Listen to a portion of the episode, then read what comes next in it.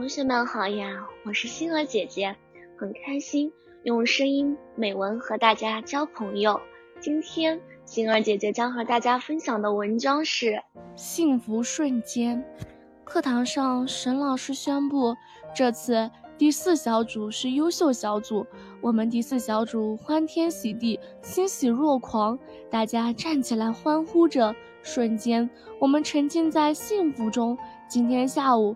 沈老师说：“第四组是优秀小组，请出来拍照吧。”我们小组六个人蹦蹦跳跳、开开心心地来到走廊上。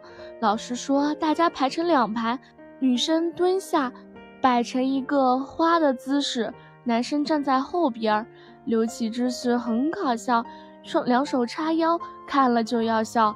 陶润吉摆了一个奥特曼的姿势。”可是他一点也不像奥特曼，像是在喷水。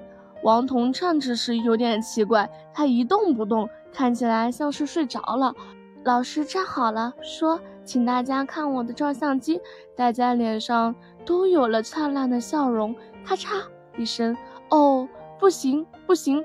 带露笑容不自然，重来一张，又拍了第二张。哦，带露笑的还不自然，干脆不要露出牙齿了。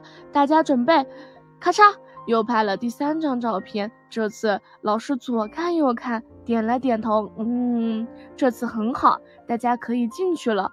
我们得了优秀小组，大家都很幸福。我们想起了大家的合作，大家都是努力的。感谢我们小组的每一个人，是我们团结合作、共同努力的结果。我们要继续保持下去。今天的分享到这里就结束了，也期待小朋友们给星儿姐姐留言或者投稿自己的美文与我分享，让更多人倾听儿时的心声。我们下次再见。